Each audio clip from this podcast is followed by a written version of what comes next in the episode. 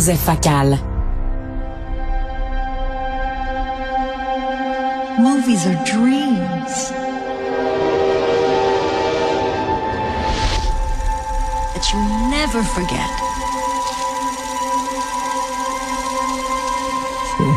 Sammy? C'est la bande-annonce de l'extraordinaire film de Steven Spielberg de Fablemans, mais avant de donner la parole à Joseph, je dois faire un avertissement aux oreilles sensibles.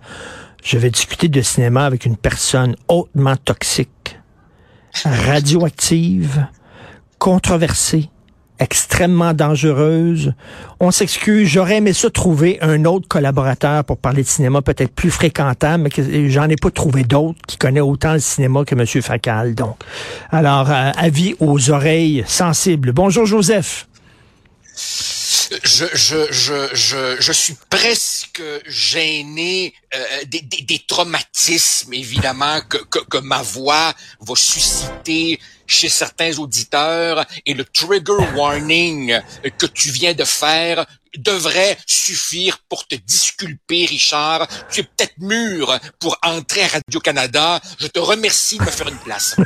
Alors, malgré malgré mon, haut degré de toxicité. Mais rapidement, là, c'est certain, on veut parler de cinéma, mais très rapidement, comment on se sent quand on apprend que le cégep qu'on a fréquenté, et, euh, tu, tu es devenu ministre, donc c'est une fierté pour le cégep d'avoir eu euh, Joseph Facal comme étudiant, et là, on a enlevé ta photo pour l'a cacher parce que tu étais devenu une honte pour le cégep que tu fréquenté. Comment, comment on se sent? Eh ben, écoute, euh, une partie de moi était absolument sidérée. Euh, une autre partie de moi rigolait parce que je me disais, si je passais toutes mes journées à faire la chasse au con, je ne ferais que ça.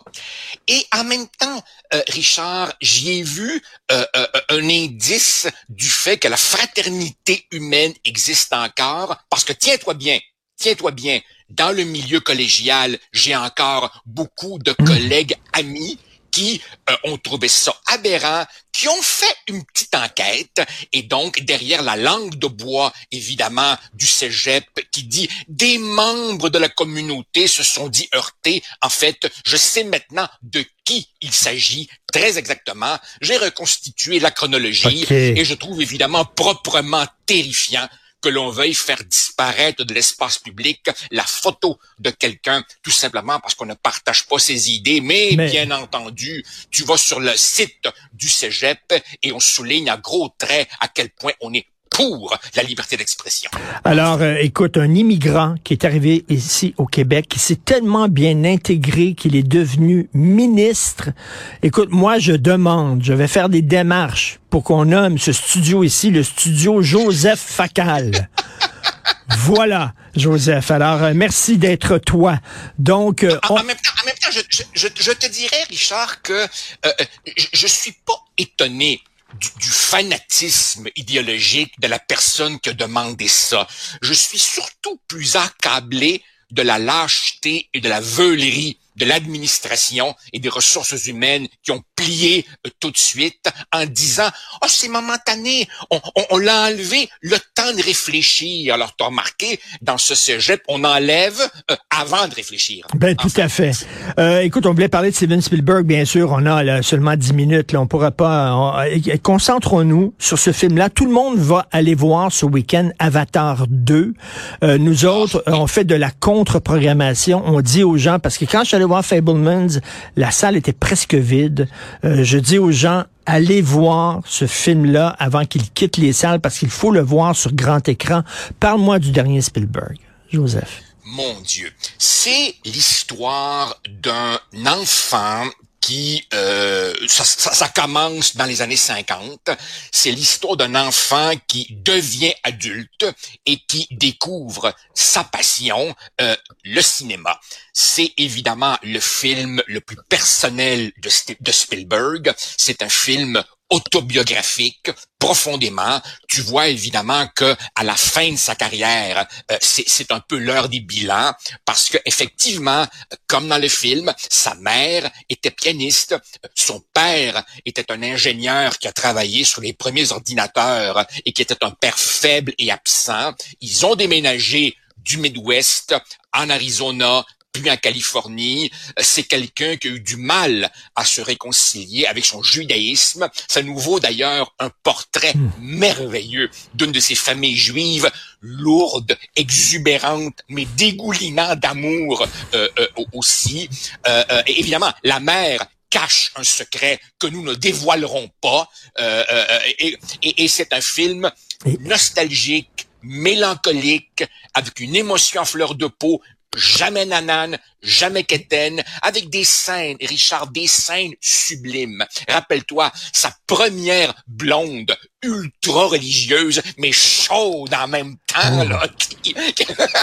oui, oui, mais, mais, mais, mais, et, et, c'est, Comment il se venge comment il se venge de l'intimidateur euh, euh, à l'école lors du film pendant le bal de fin d'année. Enfin, c'est un film que j'ai trouvé absolument et, extraordinaire. Et, il est devenu, et il, il, a utilisé le cinéma pour dire des choses à ses parents qu'il ne pouvait pas dire par pudeur. Et je me suis reconnu là-dedans. J'avais un père qui était taiseux, comme plusieurs pères québécois. Il ne parlait pas beaucoup.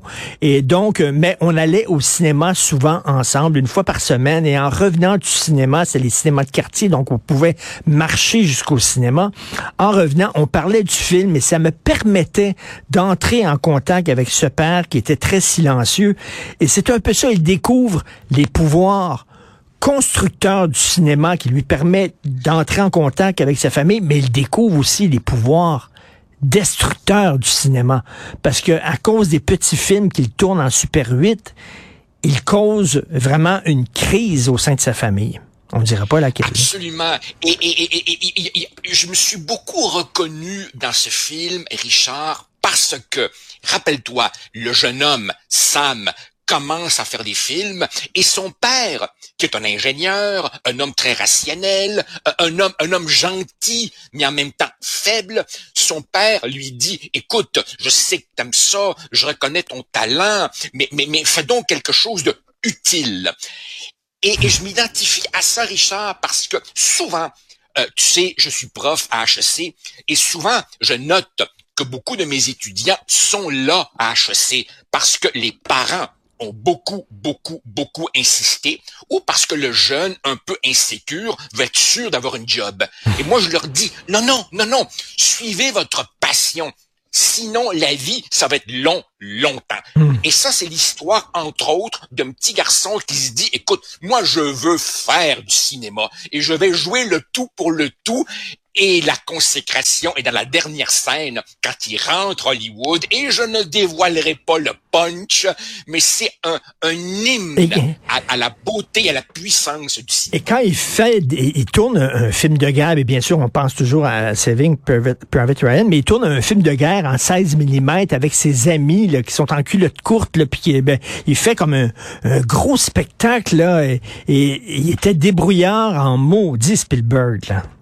Et, écoute, ils sont, ils sont des boy scouts à, à, l'époque, et alors tout est là, tu sais, le, le, le, ketchup pour faire le sang, et puis la, la, la, première fois, quand il dirige ses acteurs, tu te rappelles, quand il dit à l'espèce de grand baraquet, montre-moi de l'émotion quand tu te promènes à travers les cadavres, et c'est aussi ça Spielberg, c'est la diversité des thèmes, la finesse de l'émotion, mais aussi la virtuosité technique.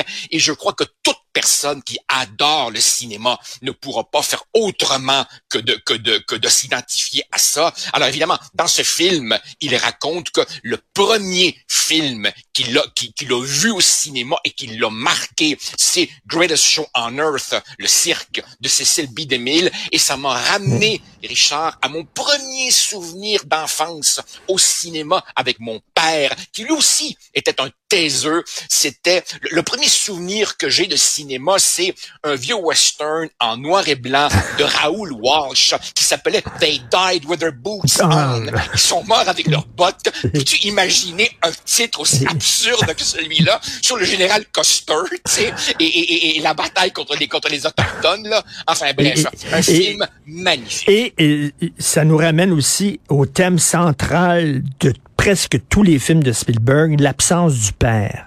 c'est vraiment ça. Hein? Ça a été un des premiers cinéastes aux États-Unis à parler aussi ouvertement du divorce. Dans E.T., le père n'est pas là. C'est même pas expliqué. Euh, c'est une mère avec ses enfants et puis ben c'est comme ça. Le père n'est pas là et c'est vraiment le thème central de, de ces films.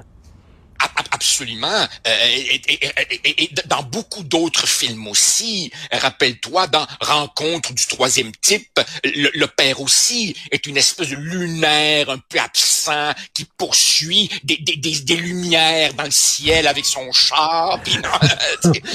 effectivement. Et, en même temps, d'ailleurs en passant, dans The Fableman, le père est merveilleusement joué par Paul Dano, qui, qui ne manque pas d'amour. Il adore son fils. Il est juste pas capable de connecter euh, avec lui et là, cette conception absolument straight de l'utilitaire là, tu sais. Et c'est un père c'est un père faible, c'est un père faible qui se fait mener par le bout du nez par sa femme et euh, la recherche de d'hommes forts, hein, c'est peut-être ça aussi. Euh, ça revient dans dans, dans Spielberg. Euh, écoute, euh, Saving Private Ryan et tout ça, la recherche de, on dirait qu'il il aurait aimé ça avoir un père viril, macho, fort. Et, je t'avoue que pendant, pendant que je regardais ce film, une question que je me posais, c'est est-ce que le père ne voit vraiment pas ce qui se passe chez lui ou est-ce qu'il choisit pas le voir parce que justement il est faible? Et, effectivement c'est ça la, la, magie de Spielberg comment il peut rejoindre l'humain et aussi des thèmes sérieux comme comme l'Holocauste ou comme dans Lincoln qu'il faut parfois tricher pour faire le bien euh, etc non écoute c'est peut-être pas peut-être pas un des top 3 de Spielberg, mais c'est assurément un de ses top 10 et je trouve incroyable qu'un homme au soir de sa vie ait encore autant de jus créatif pour se réinventer. OK, ton top 3, Spielberg. Mon top 3, je te dirais euh, Schindler, euh, Private Ryan, euh, Lincoln, mais j'ai aussi, j'ai aussi un faible pour des petits bijoux méconnus comme par exemple Munich, ah. film très controversé, on sait pourquoi, film que j'adore, mais bon, puisque tu me mets, comme on dit, le gun sur la tempe, j'irai avec Schindler, Ryan puis Lincoln. Euh, par moi, moi, l'ambition et l'universalité des thèmes. Moi, c'est le, premier de loin, c'est Munich. Selon moi, Munich, ah, c'est euh, suite euh, à l'attentat en 1972 aux Jeux Olympiques, il y a des athlètes israéliens, on le sait, qui ont été tués par un commando palestinien. le gouvernement d'Israël a mis sur pied une escouade de gens en disant, vous allez retrouver les responsables de ce massacre et vous allez les tuer un à un un à un. Et, c'est un film génial. C'est un film absolument génial parce qu'évidemment, le, le, le, chef de l'unité, joué par le merveilleux Eric Bana, est, est, est toujours joué. C'est pas un, un, un, tueur à la James Bond. C'est un gars dont la femme est enceinte. Elle l'attend dans son petit appartement. Il est angoissé. Il doute. Et en fait, au lieu, au lieu de constituer une équipe de super-héros type Marvel Comics, non, ce sont tous des gens qui ont des fêlures. Rappelle-toi, celui qui est obsédé par les explosifs, euh, Daniel Craig, qui n'est pas encore James Bond. Ils, ils ont tous, ils sont profondément humains. Ah non, c'est un film absolument. Donc, à, regarder, allez voir ça ce week-end sur Grand Écran. Il est disponible sur certaines plateformes en location pour 25 dollars. Mais allez le voir sur Grand Écran. Et en terminant rapidement, tu as vu un film euh, qui t'a jeté par terre encore hier. C'est quoi? Ah, écoute, ben tu l'as, peut-être vu, et, et, je veux en parler parce qu'il est encore il est encore à l'affiche au Beau Bien et au Parc. C'est le documentaire sur Ennio Morricone de, de, de Giuseppe Tornatore qui s'appelle Ennio. C'est un documentaire. Je sais, je sais, je sais. Certains vont dire, oh non, un documentaire. Écoutez, là, c'est deux heures et trois quarts. J'en aurais pris pour cinq heures. Là, on voit que Morricone, c'est pas juste le gars de la musique de film. C'est, c'est, le gars qui a, notre enfance, c'est la bande musicale de ces films, mais c'est aussi un gars qui a fait de la chanson populaire, qui a fait des symphonies. Et la magie de ce film, c'est que Tornatore réussit à faire parler un homme qui est réputé pour être timide, silencieux, euh, mal commode. C'est un homme qui a été longtemps snobé par Hollywood, qui finalement lui donne un Oscar comme pour se faire pardonner. Et c'est, et c'est, et c'est un film sur ce que c'est l'acte de création par, par un grand artiste, artiste un film extraordinaire. Et j'ai très hâte de le voir. On donne la parole à des cinéastes qui ont travaillé avec lui, dont, entre autres, euh, bien sûr, Quentin Tarantino. Et la musique de, de Ennio Morricone, des fois, elle est tellement belle qu'elle écrase presque le film. Souviens-toi de, du film euh, Il était une fois euh, What's Up Doc, euh, Doc You Sucker. Il, la Révolution. Il était une fois la Révolution. La musique, elle est tellement magnifique de ce film-là qu'elle elle est plus importante que les images. Je trouve qu'elle écrase trop le film, finalement. Oui, et, et, et, dans, et dans le, documentaire en question, euh, Morricone dit « Je me suis beaucoup inspiré de tel type de musique du Moyen Âge puis de la Renaissance, Frescobaldi, avant Bach, tu vois qu'il a une connaissance encyclopédique de toutes les musiques, de, de, de tous les siècles. Évidemment, on, on, voit à travers tout ça euh, les témoignages euh, d'artistes, non seulement de cinéastes. Richard, il y a une scène où les frères Taviani, qui ont eux aussi à peu près 90 ans, chantent en même temps les deux. C'est extraordinaire. Et tu vois, ça va de Bruce Springsteen à James Hetfield, le chanteur de Metallica, qui disent on lui doit tellement.